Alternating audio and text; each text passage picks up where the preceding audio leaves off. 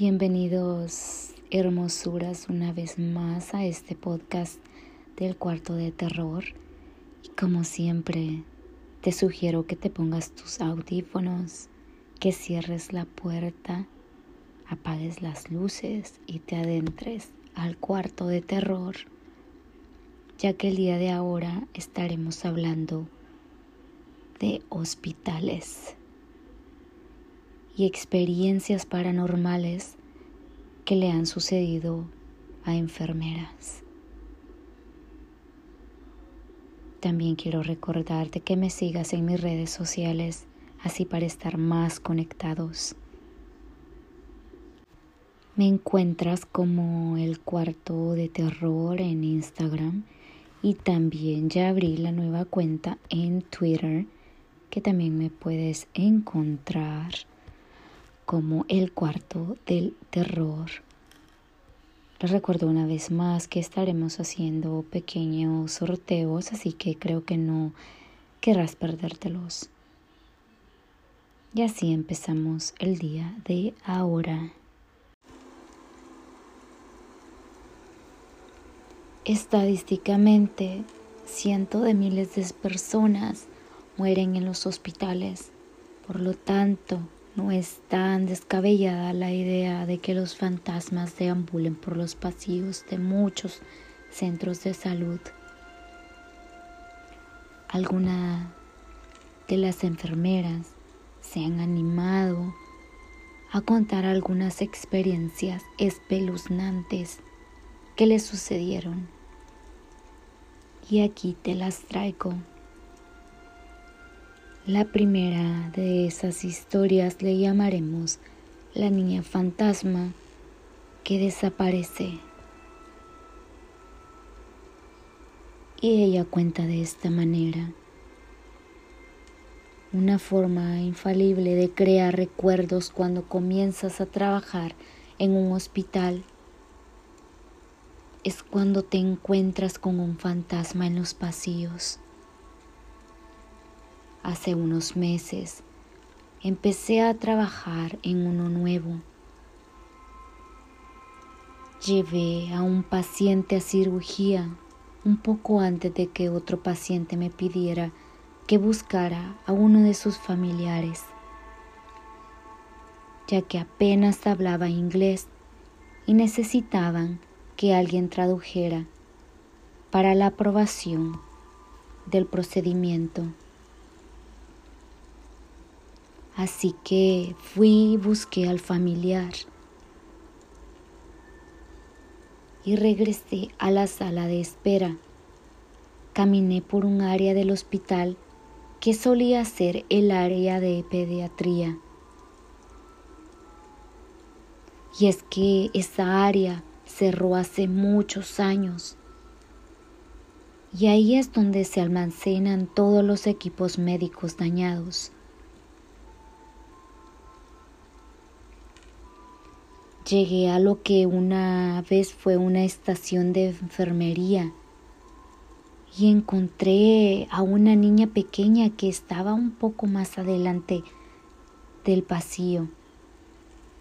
Llevaba un vestido marrón, lo recuerdo muy bien. Traía unos zapatos blancos y unas trenzas. Se quedó ahí con un oso de peluche en sus brazos.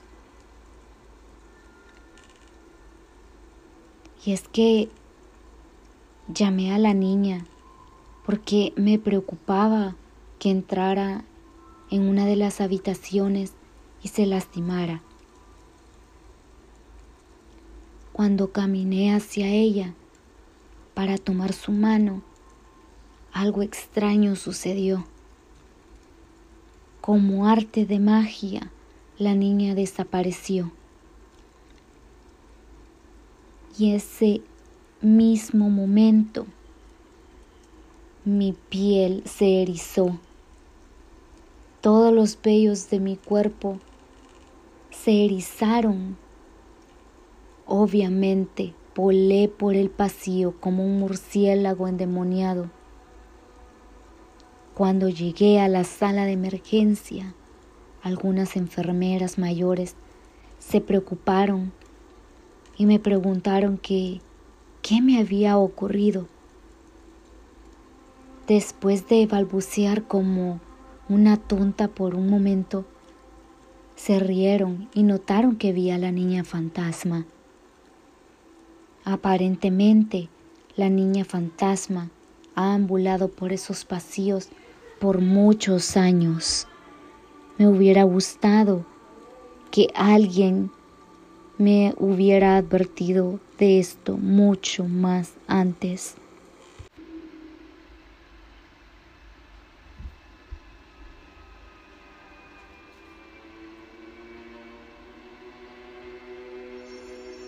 La leyenda de la niña muerta.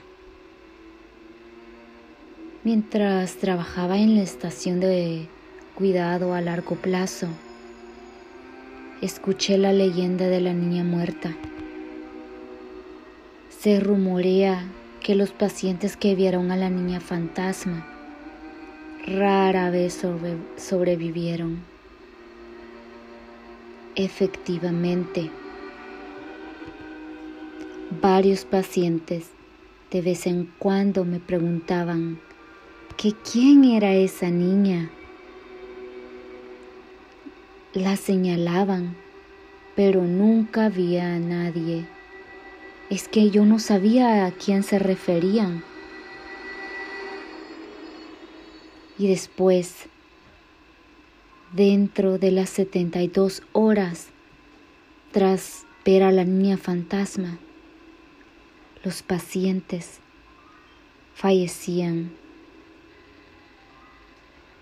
Me puse a investigar un poco y supe que la víctima de un accidente automovilístico fatal que fue fuera de las estaciones del cuidado a largo plazo hace unos 10 años era nada más y nada menos que una niña de 10 años. ¿Coincidencia? El examinador y los niños fantasmas. El hospital en el que trabajé era el hogar de más de un fantasma. Para empezar, estaba el examinador de vez en cuando la gente veía por los pasillos a un hombre que llevaba un portapapeles.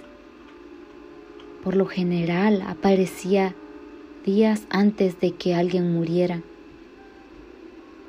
Era muy común que las personas nos llamaran y nos pidieran que sacáramos al hombre que estaba fuera de sus habitaciones. ¿Y saben cuál era el problema? que no teníamos hombres en el turno de la noche. En la mayoría de los casos, los pacientes murieron poco después de una visita del examinador.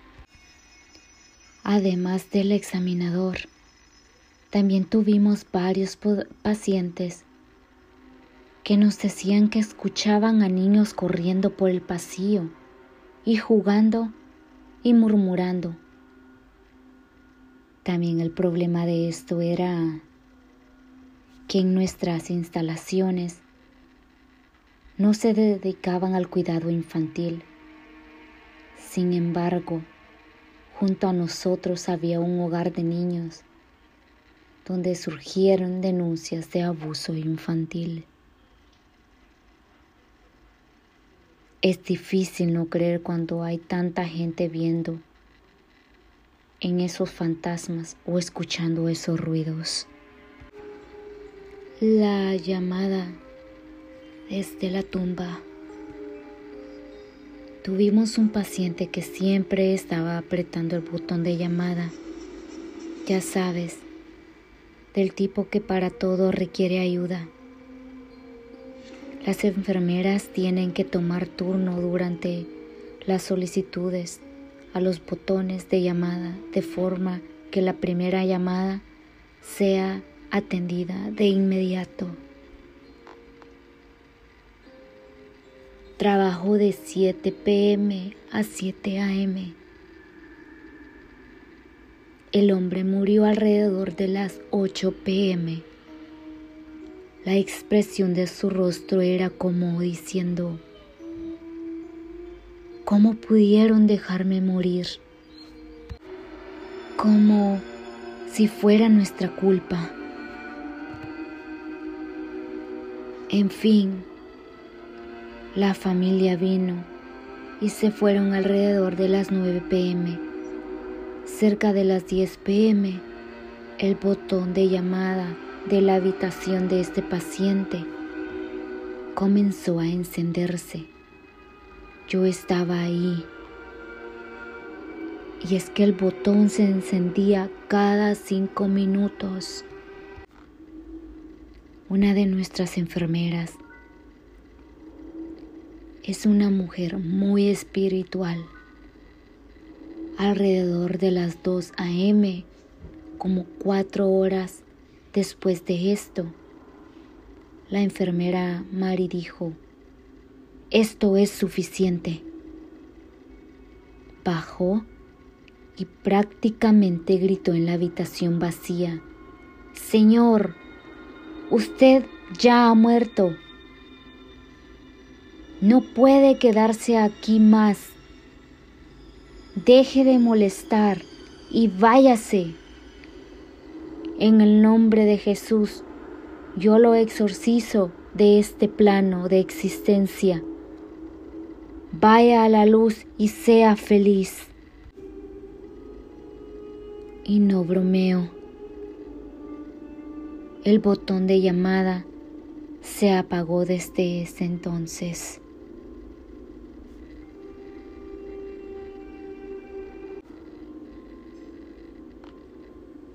Hora de morir. No sé si esto califica como una historia de fantasmas, pero aquí está. Yo estaba al cuidado de una niña de 12 años con anemia. Una semana antes de morir, todos los días, a las 2 y 15 pm, solía sentir un escalofrío que recorría toda mi espalda y me ponía la piel de gallina. Le mencioné esto a la enfermera de turno de noche, quien estaba convencida de que la niña moriría a esa hora. Algunos días después, sus padres decidieron detener todos los tratamientos. Así que Desafortunadamente la niña entró en coma a las 12 del mediodía. Y después a las 12 del mediodía del siguiente día despertó. Me pidió que la sostuviera dijo adiós a sus padres, abuelos y hermanos y murió en mis brazos. Fue exactamente a las 12 y 15 pm.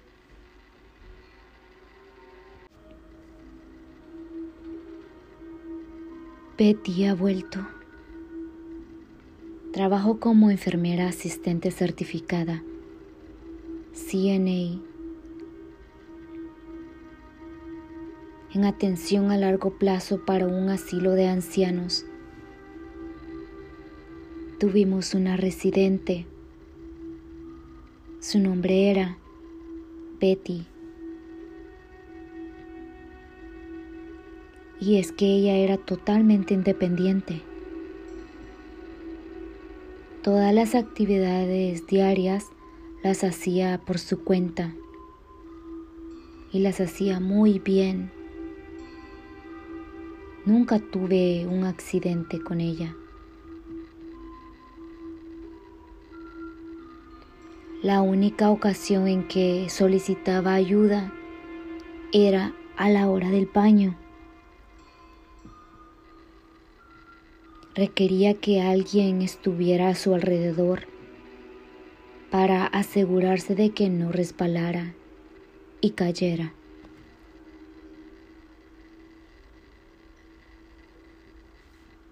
Y así un día Berry enfermó de neumonía y tuvo que ser hospitalizada. Cuando regresó, ella estaba demasiado débil para hacer las cosas por su cuenta.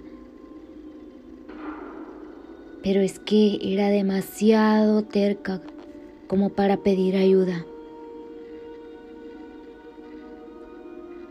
Lo último que la CNA le dijo antes de irse de su cama fue, si usted quiere, levántese, presione el botón llamado y vendré a ayudarla.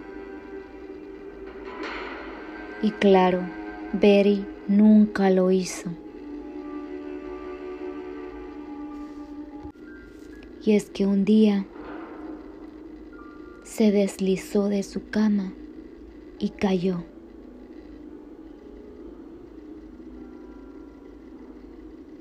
Betty murió a causa de la caída. Desde ese día, su cama estaba vacía.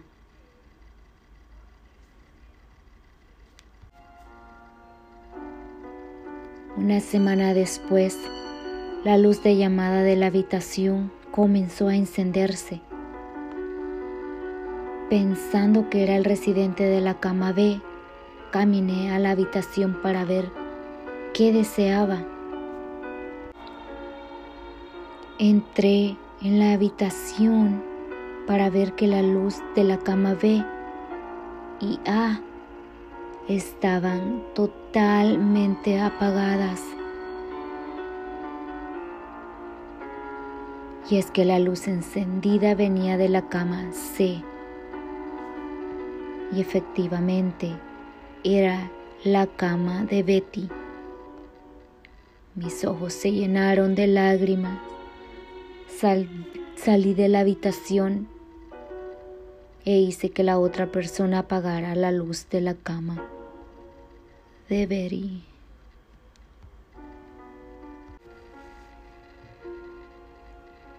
No me dejen morir.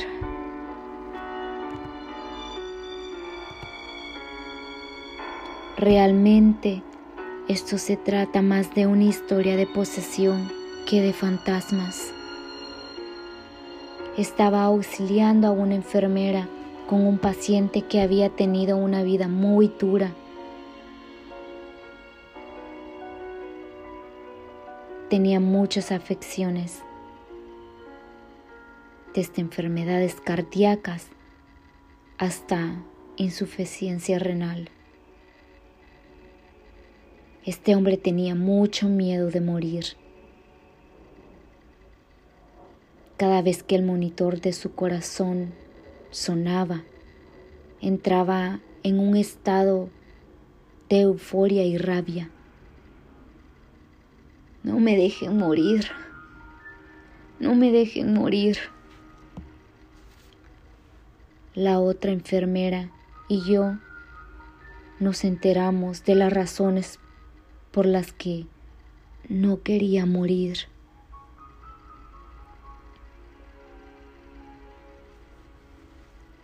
Cerca de las 2 a.m., su monitor cardíaco empezó a avisar que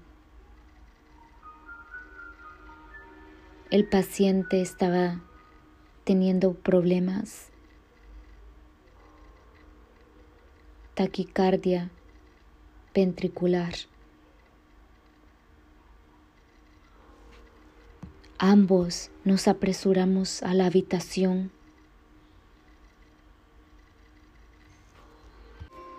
yo llevaba el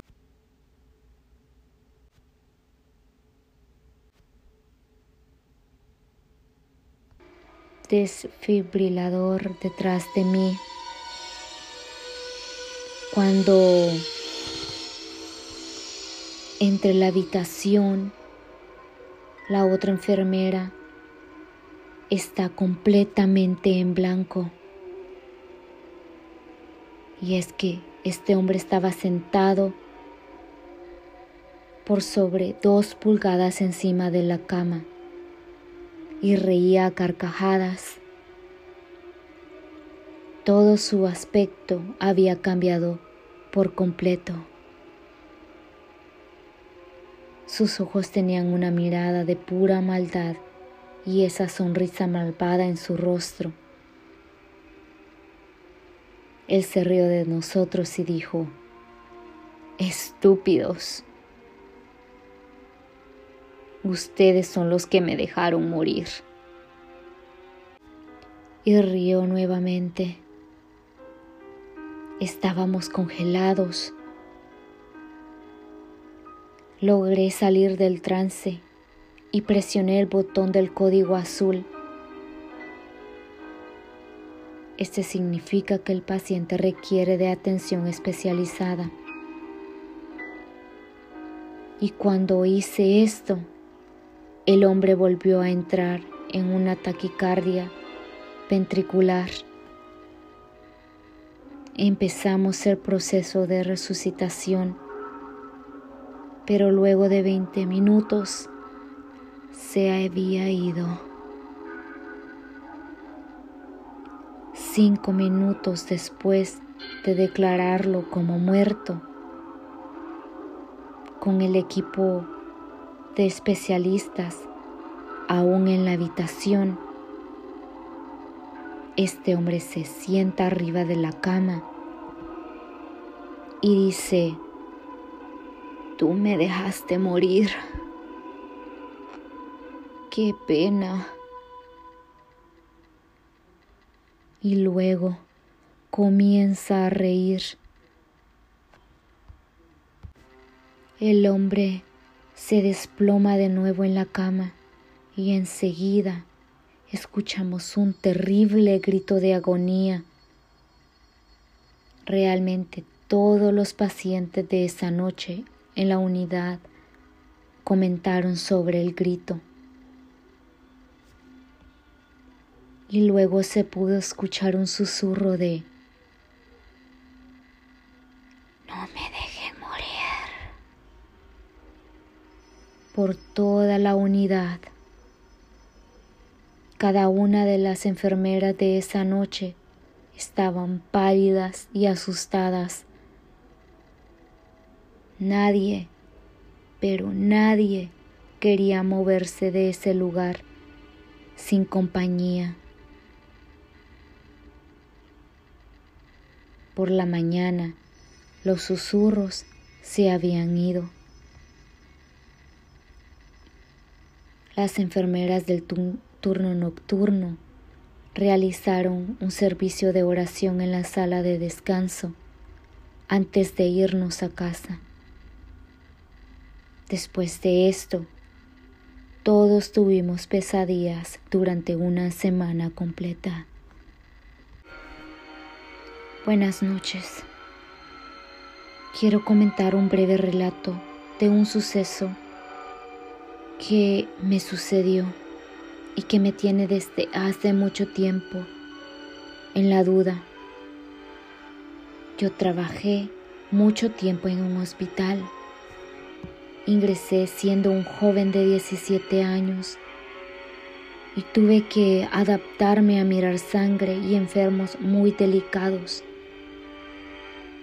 Y a lo largo de mi trabajo y poca experiencia, con lo paranormal, hoy comprendo que existe un mundo alterno a la realidad.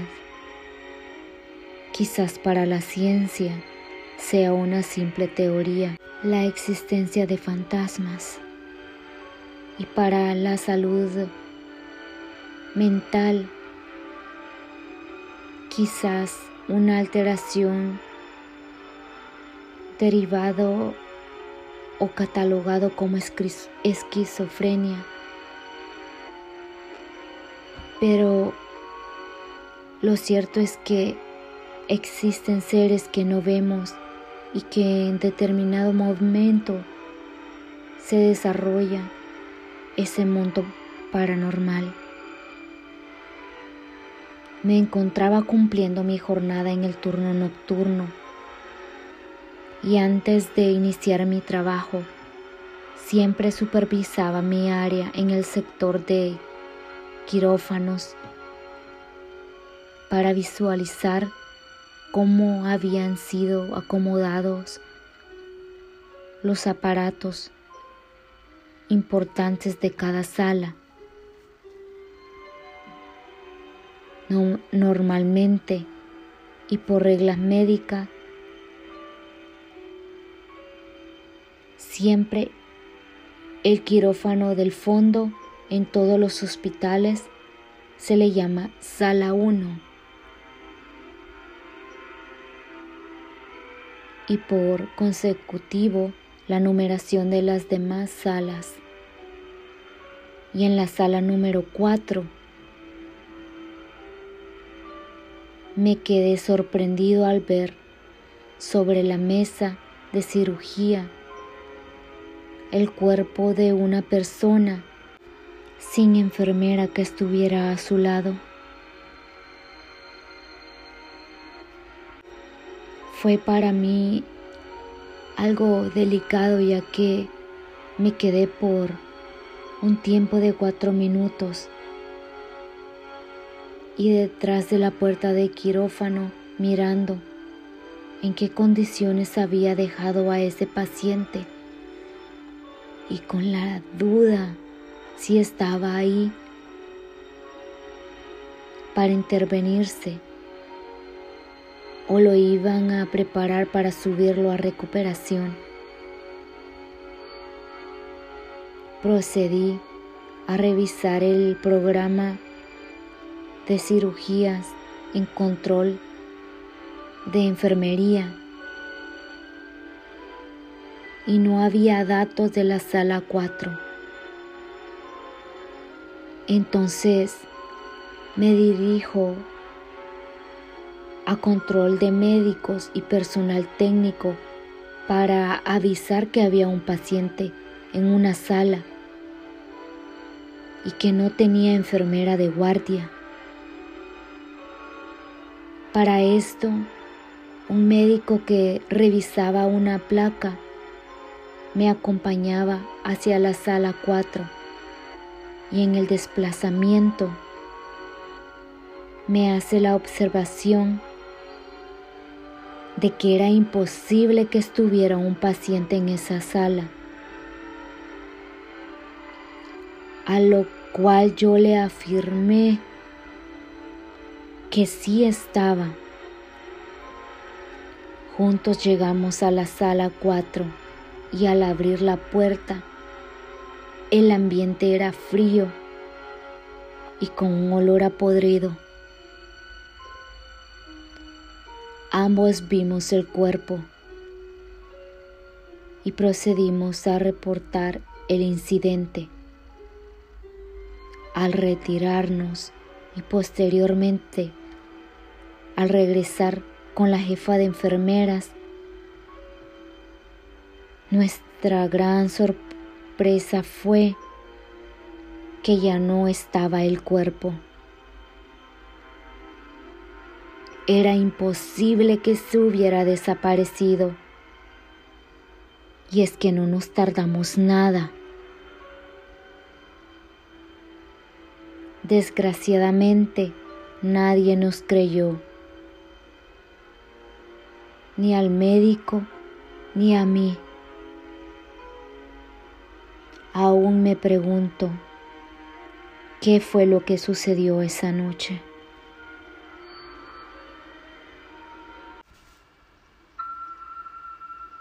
para terminar,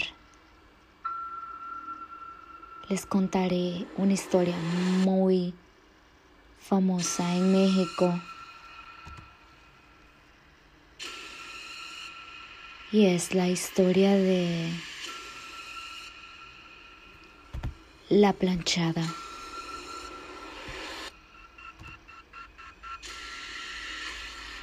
Es que hace referencia a una de las leyendas más famosas de todo México. Se trata del nombre con el que se le conoce al fantasma de una enfermera que murió en el Hospital Juárez. Algunos pacientes de este hospital, uno de los más antiguos del país, aseguran que por la noche el fantasma de esa enfermera se encarga de cuidar de ellos. Su nombre era Eulalia. Era una chica guapa, rubia y de ojos claros que siempre demostró gran profesionalismo y diligencia.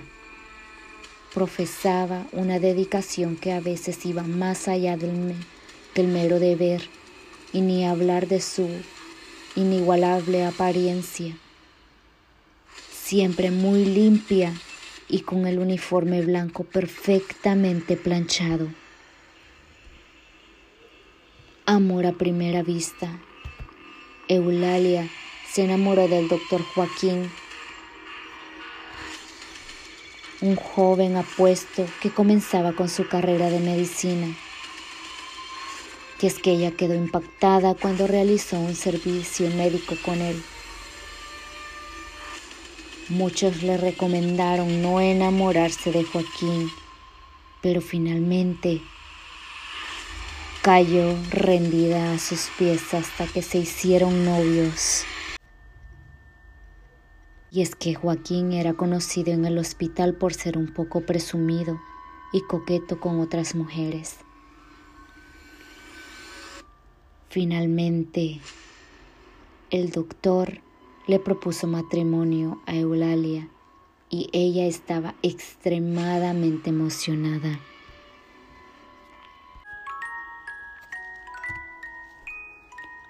La farsa total, la ilusión de Eulalia con la boda era perceptible a primera vista. Sin embargo, un día Joaquín le encargó a la enfermera un traje de gala con el argumento de que era para una recepción elegante. Eulalia lo guardó en casa y Joaquín al día siguiente fue a cambiarse y al mismo tiempo platicó con ella diciéndole que se iría 15 días a un congreso. A Eulalia le pareció raro, pero nunca se imaginó el desenlace. Cierto día, un enfermero del hospital invitó a Eulalia a una fiesta y no accedió porque le dijo que estaba comprometida. El enfermero le contestó que eso era mentira, porque Joaquín se había casado y es que él estaba en su luna de miel. Y además que había renunciado al hospital y hasta se había ido de la ciudad.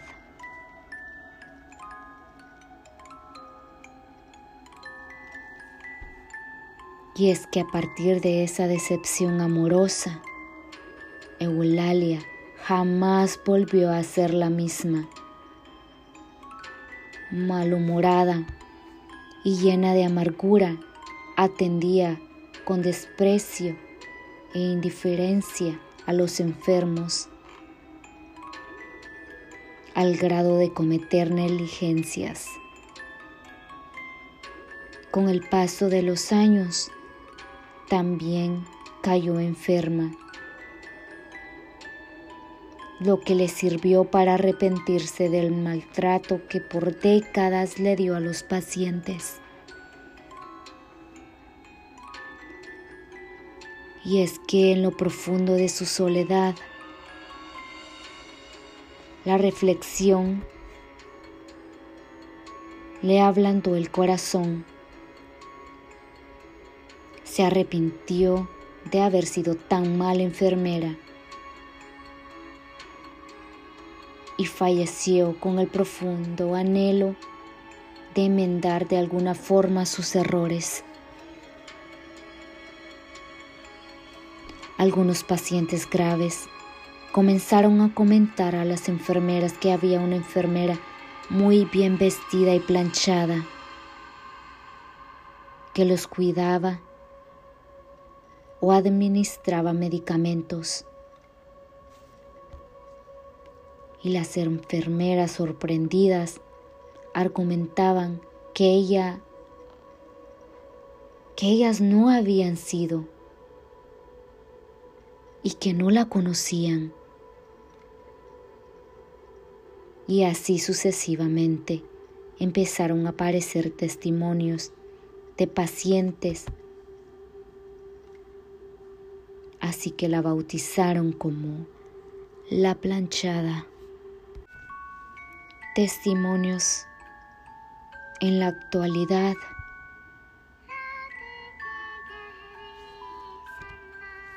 En la mayoría de los hospitales de México se escuchan historias similares. Dicen que la planchada no es solo una leyenda del Hospital Juárez, sino de los miles más de toda la República. Por ejemplo, este testimonio de un médico de una clínica del Seguro Social ubicada en Eje 10 en la Ciudad de México. Cuenta que un día realizó una cirugía a una anciana que se encontraba grave. Tenía aproximadamente 80 años. La operación transcurrió sin problema y su evolución fue satisfactoria. Ya próxima a darla de alta y retirarse a su domicilio, se le quitaron las soluciones. El día de su alta, llegó el médico a revisarla a las 7 de la mañana. Al entrar a su habitación, lo primero que vio fue el suero e inmediatamente pensó que había puesto mal al acercarse a su cama. La anciana estaba completamente cubierta con la sábana y temblando. La saludó y le preguntó el porqué de su miedo. La señora le respondió que había ido una enfermera y que le había colocado la solución. Pero lo más extraño es que no le pudo ver el rostro. Dijo que la enfermera se había dirigido al baño y estuvo observando para ver si salía. Y es que nunca salió. Posteriormente el doctor fue a preguntarle a las enfermeras quién le había puesto el suero y todos lo negaron. La pobre anciana sufrió toda la noche. Tanto doctores como enfermeras concluyeron que solo pudo haber sido el espectro de la planchada.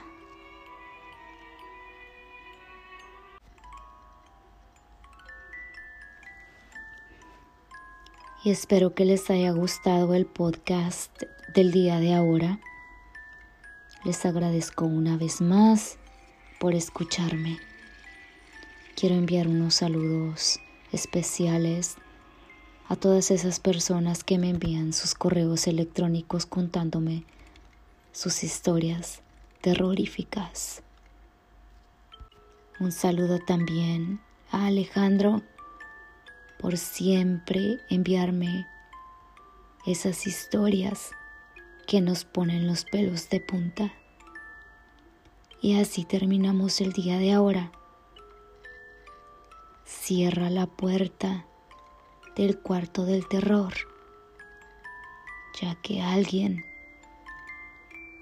puede estarte viendo tras de ella.